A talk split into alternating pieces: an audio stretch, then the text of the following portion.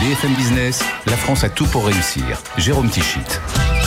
Bonjour, bonjour et bienvenue dans la France à tout pour réussir. Chaque semaine, chaque week-end, vous le savez, un concentré d'économie positive sur BFM Business.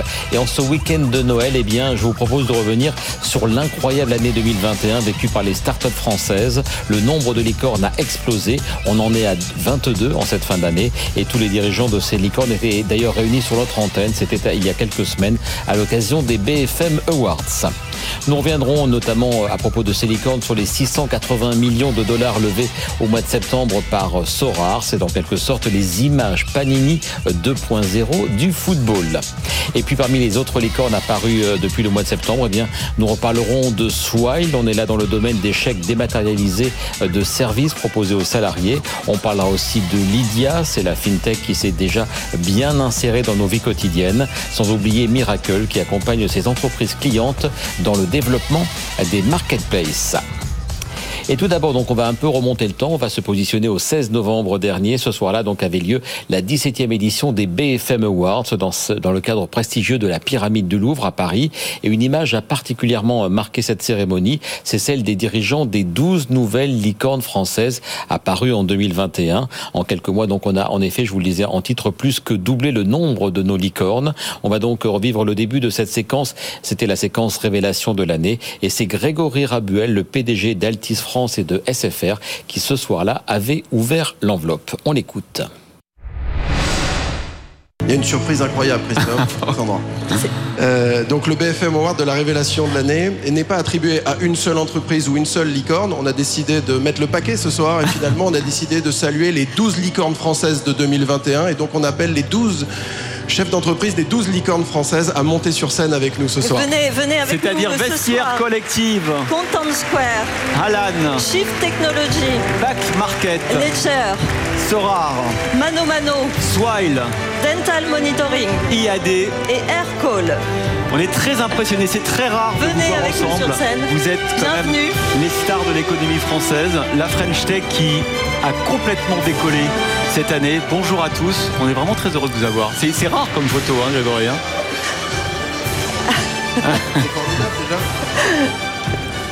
Voilà, magnifique photo de cette année, ce dynamisme des, des, des French Tech, de la French Tech et des licornes Alors, cette année.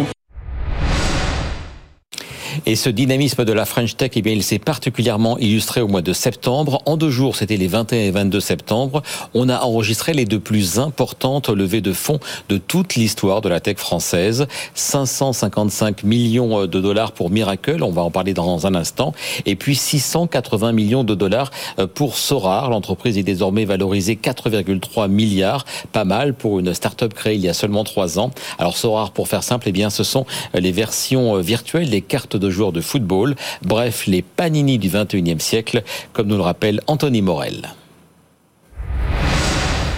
Sora, en, en, simplifiant beaucoup, on pourrait dire que c'est l'album Panini de notre enfance, mais réinventé, revisité à la sauce numérique et plus particulièrement à la sauce NFT. Les NFT sont ces objets numériques uniques, collectionnables, qui donnent lieu à une spéculation incroyable depuis quelques mois. Alors concrètement, Sorar propose à ceux qui s'inscrivent d'obtenir, ceux qui s'inscrivent d'obtenir des cartes de joueurs de foot euh, dont la rareté et la valeur vont être authentifiées par la fameuse blockchain, donc cette technologie qui permet de graver dans le marbre des, des, titres de propriété virtuelle, on peut le résumer comme ça. Et ces cartes, eh bien, on va les collectionner, on va les échanger, on va les revendre via un système d'enchères. Alors ça peut aller de 50 centimes d'euros pour un joueur qui est peu coté et jusqu'à euh, près de 300 000 euros pour oui. une carte unique de Cristiano Ronaldo. 300 000 pour une carte 300 000 pour une carte, pour quelques pixels sur un écran, parce que c'est ça une carte. On parle bien de carte oui, mais virtuelle. Mais c'est unique, exactement. Et alors on ajoute à ça un système de jeu, ce qu'on appelle du fantasy football, ouais. c'est-à-dire qu'on va pouvoir composer son équipe avec ses cartes,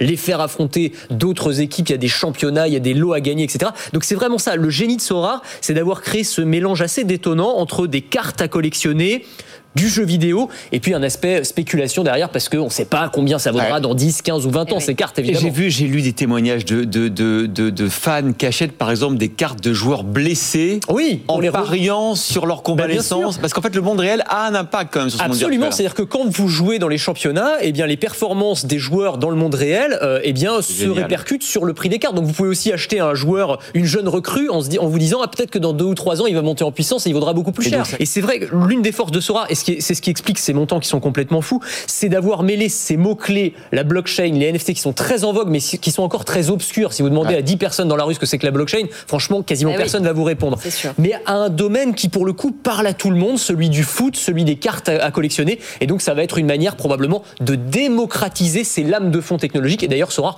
n'est pas seul sur le coup. hein. Aux États-Unis, ça explose également. On a la même chose pour la NBA, les NBA Top Shot, on appelle ça donc pour le basket américain.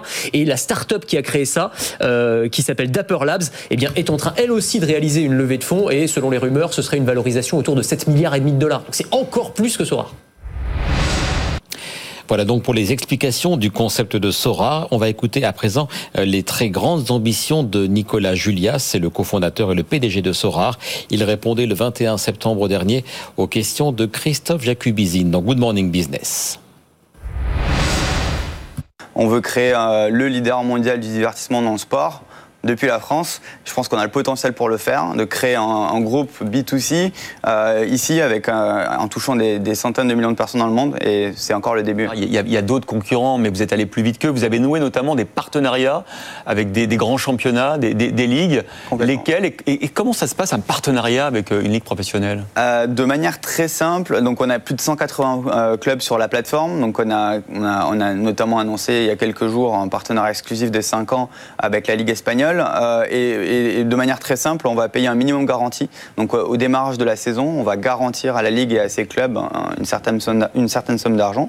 Euh, et ensuite au-dessus, on va payer des royalties. Donc en fait, on va partager la valeur avec les clubs et avec les ligues avec qui on, nous- on nous partenariats. J'ai vu que Lionel Messi aussi avait débarqué. Il vaut combien Lionel Messi sur Sora Effectivement, c'est le, on a un accord de, de licence avec le Paris Saint-Germain. Euh, donc euh, les cartes de Lionel Messi euh, sont, euh, se sont vendues pour plusieurs milliers d'euros. De- depuis hier, c'est quand même le meilleur joueur probablement ou un des tout meilleurs joueurs de, de football au monde.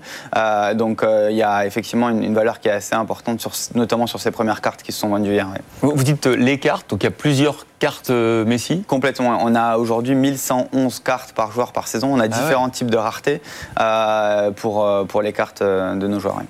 Que- Quels sont les, les prochains euh, championnats que vous pourriez cibler? Notre volonté dans le monde du foot, c'est d'annoncer les 20 premières ligues de foot au monde euh, dans les semaines et dans les mois à venir. Et en tout cas, on a, on a pris un, un bon démarrage euh, et on est même très bien avancé sur ce sujet et, et d'aller sur d'autres sports. On est en train d'ouvrir un bureau aux États-Unis. On va avoir de belles annonces à faire sur les, les plus gros sports US. Donc les États-Unis, vous vous interdisez pas d'aller aux C'est États-Unis pas qu'on s'interdit pas, c'est qu'on y travaille et, et- et quand on, on va. on Parce qu'il y, a de la- clairement- il y a de la concurrence. J'ai vu qu'il y avait aussi une, une start-up. hein, Quand on a une ambition mondiale euh, et, et qu'on veut toucher des centaines de millions de fans, il faut être présent euh, pas seulement sur le foot mais sur les sports et on va le faire. Bah, écoutez, franchement, très impressionnant. Nicolas Julia, vous êtes 30, vous serez combien dans un an? On sera 200 d'ici Ah, la fin de l'année prochaine. d'accord. Voilà, on accélère. Et donc là, vous recrutez à fond? On recrute à fond en France et aux États-Unis. Bon, bah, écoutez, Nicolas Julia, cofondateur PDG de Sora. Je le rappelle parce que quand même, j'ai du mal à me faire aux chiffres. hein. Vous levez 680 millions de dollars aujourd'hui, vous valez 4,3 milliards. Pardon, mais vous avez pas demandé, ça vous donnait le tournis, hein, mais vous n'avez que 3 ans d'existence et vous êtes 30. Et c'est que le début. Et c'est que le début. Et c'est sans doute en effet que le début donc pour Sora, c'était, je vous le rappelle, la plus grosse levée de fonds de toute la jeune histoire de la French Tech. Donc ça, c'était le mardi 21 septembre au matin. Et le même jour, l'après-midi, eh bien, on apprenait que Miracle levait à son tour 555 millions de dollars. Miracle, vous le savez, accompagne ses clients dans le développement de places de marché. Frédéric Simotel va nous rappeler pourquoi Miracle attire autant les investisseurs depuis sa création il y a presque 10 ans. Ce qui explique, c'est évidemment le succès du commerce électronique, mais pas seulement, on va le comprendre avec Miracle, qui est un éditeur de plateforme de place de marché. Ça veut dire quoi? Ça veut dire qu'un Carrefour, qu'un euh, qu'un Accor, euh, qu'un un Best Buy aux États-Unis a besoin d'une place de marché aujourd'hui pour vendre des produits, les siens, mais ceux de partenaires. Eh bien, il va s'adresser à Miracle qui va l'accompagner pour créer cette place de marché. Miracle, ça a été fondé en, en 2012, c'est aujourd'hui 450 personnes, 300 clients à travers le monde, et donc avec cette levée de fonds, valorisation à 3,5 milliards euh, d'euros. Donc la précédente levée de fonds, c'était en 256 millions d'euros en septembre 2020. Donc on voit tout s'accélère aujourd'hui pour Miracle. parmi ses clients, je vous les citer Accor, Carrefour, Leroy Merlin, Airbus, Hélicoptère, Toyota. Voilà, il y, en a, tout un tas. Alors qu'est-ce qui explique tout ça? La première chose, et Cédric l'a dit tout à l'heure, c'est l'attrait pour la tech française, pour la tech nationale, de, de grands fonds. On a SoftBank, on a Silver Lake qui viennent chercher. à SoftBank, c'était pour Ossorar, mais on a Silver Lake, on a des grands fonds qui sont attirés euh, par euh, nos, technologies françaises. Ensuite, ben, les levées de fonds, on suit un peu les levées de fonds aux États-Unis. Aujourd'hui, la moyenne, c'est entre 200 et 500 millions d'euros, 500 euh, millions de dollars aux États-Unis. Ça y est, eh bien nous, on entre dans cette dans cette catégorie. Et un exemple encore de ces très grosses levées de fonds de l'automne 2021 avec Swile qui est devenu il y a deux mois la 19e licorne française et ce grâce à une levée de 200 millions de dollars, 175 millions d'euros. Alors Swile c'est une jeune start-up montpelliéraine qui surfe sur un marché juteux, celui des titres restaurants. La start-up propose non seulement euh, des solutions dématérialisées en carte ou bien sur une appli, mais a eu en plus la bonne idée d'y ajouter d'autres services aux salariés comme les chèques cadeaux et puis bientôt les offres diverses de mobilité, les vélos, les bus, les trottinettes. dans un instant, donc, on va écouter Loïc Soubéran, c'est le président de Swile, nous expliquer ses ambitions au Brésil après le marché français. Mais tout d'abord, tout ce qu'il faut savoir et retenir sur Swile avec Thomas Schnell. Une carte unique pour les frais professionnels, c'est ce que promet la Swile Card. Les salariés peuvent dépenser leurs titres restaurant, payer leurs déplacements et d'autres usages s'ajoutent à l'offre. Dans un marché réputé fermé, Swile parvient à tutoyer les géants bien installés comme Edenred. Avec 13% de part de marché aujourd'hui, la société espère arriver à 20% l'an prochain.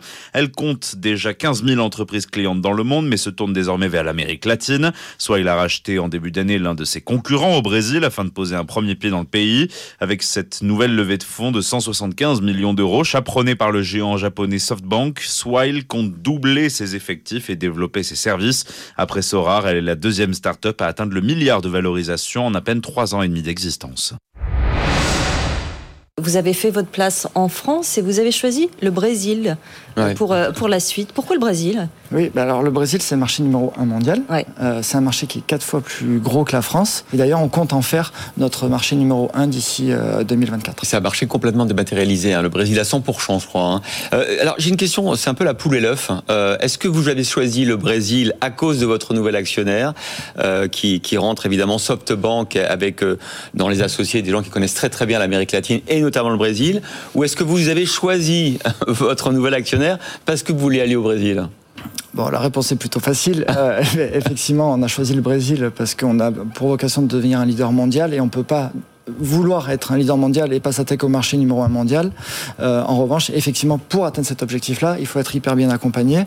Et effectivement, on a, on a eu la chance de pouvoir euh, rencontrer SoftBank qui a une expertise hyper bonne sur, sur l'industrie. C'est intéressant de voir comment SoftBank, euh, notamment depuis cet été, a fait une radia sur, euh, sur les French Tech, qui est rentré dans le capital de pas mal de, de belles, de belles pépites françaises. Euh, il, croit apparemment à la French Tech. Hein. L'écosystème est, fabuleux. Hein. On, le dit, il y, a, il y, a, quand même un vivier de talent en France absolument incroyable. Je crois aussi qu'il y a les mentalités qui changent, c'est-à-dire que les entrepreneurs ont de plus en plus vite des ambitions globales. Et c'est peut-être ce qui manquait, c'est qu'on savait faire des super startups. Mmh mais peut-être pas des grandes scale-up. Et là, ça y est, on, est en train d'être tout un groupe à vouloir vraiment créer euh, des leaders mondiaux. Après les ambitions de Swile, les ambitions également de Dental Monitoring, devenu fin octobre la 20e licorne tricolore, après une levée de fonds de 150 millions de dollars. Alors comme son nom l'indique, eh bien, on est là dans le domaine du dentaire, ou plutôt de l'orthodontie. Dental Monitoring permet en effet aux patients d'effectuer eux-mêmes les analyses de leur situation bucco-dentaire, ce qui, in fine, permet d'ajuster au mieux les rendez-vous d'orthodontie. Philippe Salah, qui est le PDG de Dental Monitoring, était venu en parler à Pauline c'était dans le grand journal de l'écho du week-end. Aujourd'hui, dans, le, milieu du dentaire, particulièrement dans le milieu de l'orthodontie, les rendez-vous sont préprogrammés et le rendez-vous ne correspond pas forcément avec ce qui se passe en bouche. Et donc, euh, on s'est très vite rendu compte que si on était capable, par un moyen ou un autre, de, synchroniser ce, qui se passe dans la bouche du patient avec la clinique, dans ce cas-là, il y avait un gain pour tout le monde. Un gain pour le patient, et un gain pour le docteur évidemment. En fait, il y a un contrôle continu euh, avec euh, notre solution Dental Monitoring. On permet aux patients régulièrement, toutes les semaines, tous les 15 jours, en fonction de la prescription du docteur, de euh, se scanner en utilisant notre notre device et, et, son smartphone. Il va pouvoir ainsi envoyer un certain nombre d'images au, au docteur, au praticien, qui lui va pouvoir à partir d'un screening qui a été fait par notre solution d'intelligence artificielle, évaluer s'il y a un besoin de rendez-vous ou pas de mm. De rendez-vous. Dans ta monitoring, on est le premier, on ouvre un marché. Donc il y a un côté hyper enthousiasmant, euh, euh, charmant en tant qu'entrepreneur de se dire waouh, on va créer un marché, on peut prendre une place prédominante du, du marché dentaire et on va le faire, on va aller jusqu'au bout. C'est génial, créé en 2014 donc et c'est allé extrêmement vite. Euh, oui, très vite, très vite. Il y a eu une première phase euh, très intense d'investissement en R&D pendant trois ans. On a investi près de 60 millions de dollars euh, pendant trois ans avant de sortir le produit. Et après, produit étant très élaboré dès sa première sortie, parce que comme on avait beaucoup investi en amont, le succès a été quasi immédiat et ce, qui, a fait ce qu'on est aujourd'hui. 400 salariés aujourd'hui dans 18 pays, 5 bureaux, Paris, Austin, Londres, Sydney.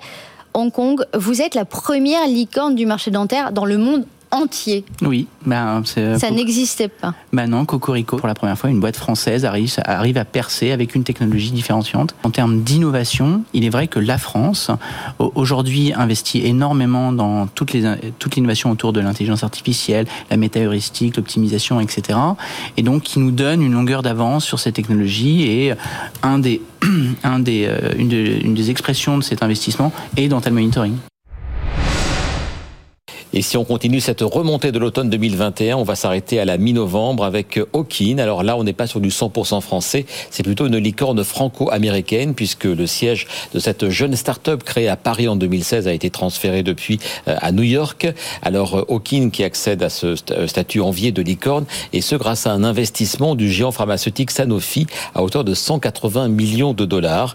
Hawkin qui met l'intelligence artificielle au service de la recherche de médicaments anticancéreux, notamment pour les cancers du sein et du poumon. On va écouter Thomas Clausel, c'est l'un des médecins cofondateurs d'Okin. Il était venu en parler sur le plateau de Good Morning Business. Nous sommes une plateforme qui permet d'augmenter la recherche en oncologie. C'est-à-dire que la plateforme crée, travaille avec les meilleurs centres académiques de recherche dans le monde pour trouver les meilleurs datasets euh, de recherche, c'est-à-dire euh, une accumulation de données de patients avec de l'imagerie, de la génomique et des données cliniques on transforme tout ça en des modèles de prédiction, prédire des réponses à des traitements, par exemple.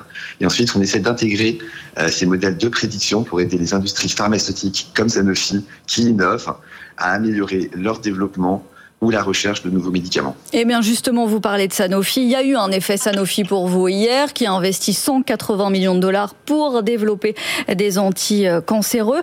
Euh, pour euh, revenir sur euh, votre aventure avec Sanofi, ça va donner quoi en termes de gagnant-gagnant? On imagine qu'est-ce que vous allez apporter à Sanofi? Et outre les fonds, qu'est-ce que vous apporte Sanofi? Ce que Sanofi va gagner avec nous, c'est euh, d'avoir euh, accès à des datasets très intéressants de recherche et euh, des professeurs de médecine à travers le monde pour, construire ces modèles de prédiction, notamment à partir d'imagerie. Il faut voir qu'aujourd'hui, l'intelligence artificielle permet à partir d'imagerie de trouver ce qu'on appelle des biomarqueurs, c'est-à-dire des petites parties d'image qui permettent de faire ces prédictions. C'est quelque chose, par exemple, que l'œil humain ne peut pas faire. Et, ces modèles-là de, prédiction, cette analyse d'images, c'est quelque chose qui va pouvoir enrichir euh, euh, la recherche, à la fois pour trouver des nouvelles cibles ou des nouveaux essais cliniques. Et c'est vraiment ça qu'on apporte avec, à, Sanofi, des nouvelles technologies, une nouvelle façon de comprendre des mécanismes en, en analysant avec des nouveaux outils des, des types de données un peu différents. C'est vraiment ça qu'on va pouvoir faire. Hein. Euh, ce que Sanofi va nous apporter à nous, c'est évidemment toute l'expertise incroyable qu'ils ont euh, euh, dans l'industrie pharmaceutique, la connaissance du développement de médicaments et de la recherche. Et donc on est très synergique. Nous, on apporte des technologies nouvelles euh, d'intelligence artificielle et puis eux, leur expertise métier qui, qui est évidemment très forte. On passe au mois de décembre à présent avec une nouvelle licorne, pour le coup très connue du grand public, c'est Lydia qui a levé 100 millions de dollars après déjà 112 millions d'euros réunis en 2020. Alors Lydia avec ses 5 millions et demi d'utilisateurs, c'est cette appli devenue très populaire et ce en quelques années dans le domaine du paiement mobile, à tel point d'ailleurs, vous le savez, que l'on dit souvent je te fais un Lydia plutôt que je te fais un virement. Le système a également été adopté par certains commerçants et Lydia multiplie aussi les offres vers ses clients comme récemment la possibilité d'investir notamment dans les crypto-monnaies. Antoine Porte, qui est le cofondateur de Lydia, était lui aussi l'invité de Good Morning Business sur BFM Business. On a commencé effectivement par le paiement, notamment le paiement entre particuliers, mais aussi les paiements en magasin, les paiements mobiles.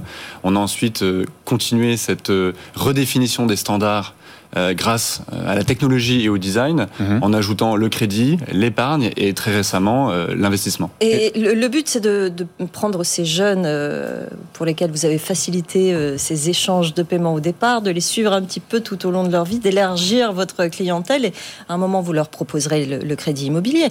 À un moment, on leur proposera le crédit immobilier, je le souhaite. Oui. alors, c'est les jeunes qu'effectivement on accompagne dans leur dans leur vie, hein, au fur et à mesure des moments importants de, de leur vie. Et, euh, mais aussi, et ça doit être les moins jeunes. Euh, aujourd'hui, la part de nos utilisateurs qui croient la plus vite, ce sont plutôt les trentenaires. Et on conçoit nos produits euh, aussi pour euh, les cinquantenaires et plus. Mm. Euh, ce qu'on finalement redéfinit s'adresse à tout le monde. Et on cherche, en, grâce au design notamment, à simplifier tout ce qui peut l'être aujourd'hui. Et Dieu sait que la banque peut l'être. Il y a tellement de choses à faire et c'est à ça qu'on s'attelle au quotidien. On a de grandes ambitions à l'échelle européenne. On vise d'être le compte courant euh, de 10 millions d'Européens d'ici 2025. Hein. Mhm. Euh, c'est très important. Ça deviendrait, on deviendrait l'une l'un des plus grands acteurs euh, bancaires d'Europe. et pour cela, on, on, ne se prive de, de rien. ce qui est sûr, c'est que pour y arriver, il va falloir qu'on embauche. Et c'est à ça que va servir principalement euh, ces nouveaux capitaux. 800 personnes. 800 personnes d'ici combien de 800 personnes dans les trois prochaines années. Trois prochaines années. Dans nos nouveaux bureaux, bordelais, lyonnais, nantais des ingénieurs, beaucoup de personnes, euh, de conseillers euh, pour le service client, euh, parce que tout ça, ce n'est pas que de la technologie, c'est aussi de l'humain pour accompagner nos utilisateurs au quotidien. Il ne faut pas oublier que si Lydia a la chance de, de, de, de devenir, d'avoir le symbole de, devenir une, licorne, c'est l'une des rares licornes B2C en France. Et ça, très, très important. Et le fait que désormais, enfin, les grands fonds internationaux, après les fonds français, s'intéressent à des services B2C. Mais je pense que c'est important. Ça montre que la France est capable de créer des champions euh, qui apportent des services euh, aux particuliers. La prochaine étape, c'est une IPO ou pas? Je l'espère, je le souhaite. Euh, en France, pas aux États-Unis, ou les deux c'est possible? Tout est possible. Quand on voit les investisseurs là de cette nouvelle levée de fonds, on se dit que peut-être que peut-être que le Nasdaq, Nasdaq il est peut-être plus adapté. Je sais pas, vous avez beaucoup de clients américains aujourd'hui ou pas du tout? Non, pas du tout. Et c'est une, une, ambition, c'est un objectif? Notre ambition, elle est européenne. On pense qu'il y a beaucoup de choses à faire en Europe. Restez sur Euronext alors, c'est beaucoup mieux. Et ce qui frappe avec Antoine Porte, euh, comme tous les patrons de licorne que l'on vient de voir dans cette émission, eh bien, c'est leur jeune âge. Alors, pour terminer cette émission, on va rediffuser deux témoignages enthousiasmants, ceux de Guillaume Rosier et Olivier Lombard, deux jeunes entrepreneurs français qui ont vraiment émergé en 2021. Euh, tous étaient à la fin août à la tribune de la REF, la rencontre des entrepreneurs de France, aux côtés d'Edwige Chevrillon, événement bien sûr BFM Business. Il y avait aussi Stanislas Niox-Château, le cofondateur de Doctolib. Edwige les a notamment interrogés sur leur parcours et sur les clés du succès. On commence par Guillaume Rosier, c'est lui qui a créé Covid Tracker ou encore Vitmados, ces outils informatiques qui se sont avérés quasiment d'utilité publique en France ces derniers mois. Lorsqu'on a lancé euh, Covid Tracker, lorsqu'on a lancé Vitmadose, on n'a jamais eu comme objectif de créer des plateformes qui seraient les plus populaires euh, pour suivre l'épidémie ou pour trouver un rendez-vous de vaccination. Euh, ça s'est fait vraiment progressivement, c'est presque un hasard, presque un peu de la chance. On a développé ces plateformes progressivement, itérativement, jour après jour, semaine après semaine, et on n'a pu que constater ce que c'était devenu une fois que ça l'était devenu. Et donc ça, je pense que c'est un point qui est très intéressant. Euh, J'ai eu l'occasion d'étudier, par exemple, aux États-Unis. Je me suis rendu compte que dans ce pays, euh, on, on, les, certaines personnes, certains citoyens, certains étudiants euh, avaient, se, se mettaient pas les plafonds de verre qu'on peut se mettre en France. Euh, et donc ça peut permettre de dynamiser la création et l'innovation. Euh, un, un, deuxième point, je pense que tous les outils qu'on a développés, Covid Tracker, Vitmados, tous les autres, ont pu l'être grâce à l'intelligence collective.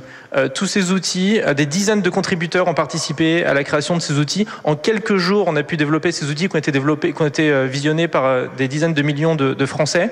Euh, et, et, donc ça, c'est grâce à Internet, c'est grâce à ce qu'on appelle l'open source, la collaboration et l'open data. Et ça, je pense que c'est un point qui est extrêmement important. On gagnerait à le développer en France. Je pense que ça pourrait dynamiser la création, l'innovation, l'envie d'innover.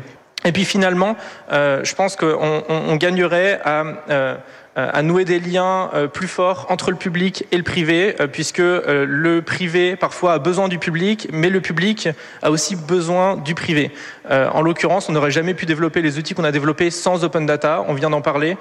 Ça n'aurait jamais pu exister, et donc on a fait des outils qui servent aux citoyens, qui sont complémentaires des services publics, mais on l'a fait d'une manière privée, d'une manière citoyenne. Et donc ça, je pense que c'est extrêmement important. On pourrait développer une certaine synergie entre le public et le privé. Donc c'est pour ça que je milite pour un État plateforme, euh, donc qui, permet, euh, qui, donne les moyens aux citoyens, aux privés, aux entreprises, qui leur donne des données, qui leur donne des outils, qui leur donne des moyens euh, pour réaliser des biens, des services qui vont compléter les biens et les services publics développés par l'État. Et précisons que ce jeune homme n'a que 25 ans. Il a été élevé en plus au mois de mai dernier au grade de chevalier dans l'ordre national du mérite. Autre invité de la plénière de la REF à la fin août, c'est Olivier Lombard. Il est lui aussi très jeune, il a environ 30 ans.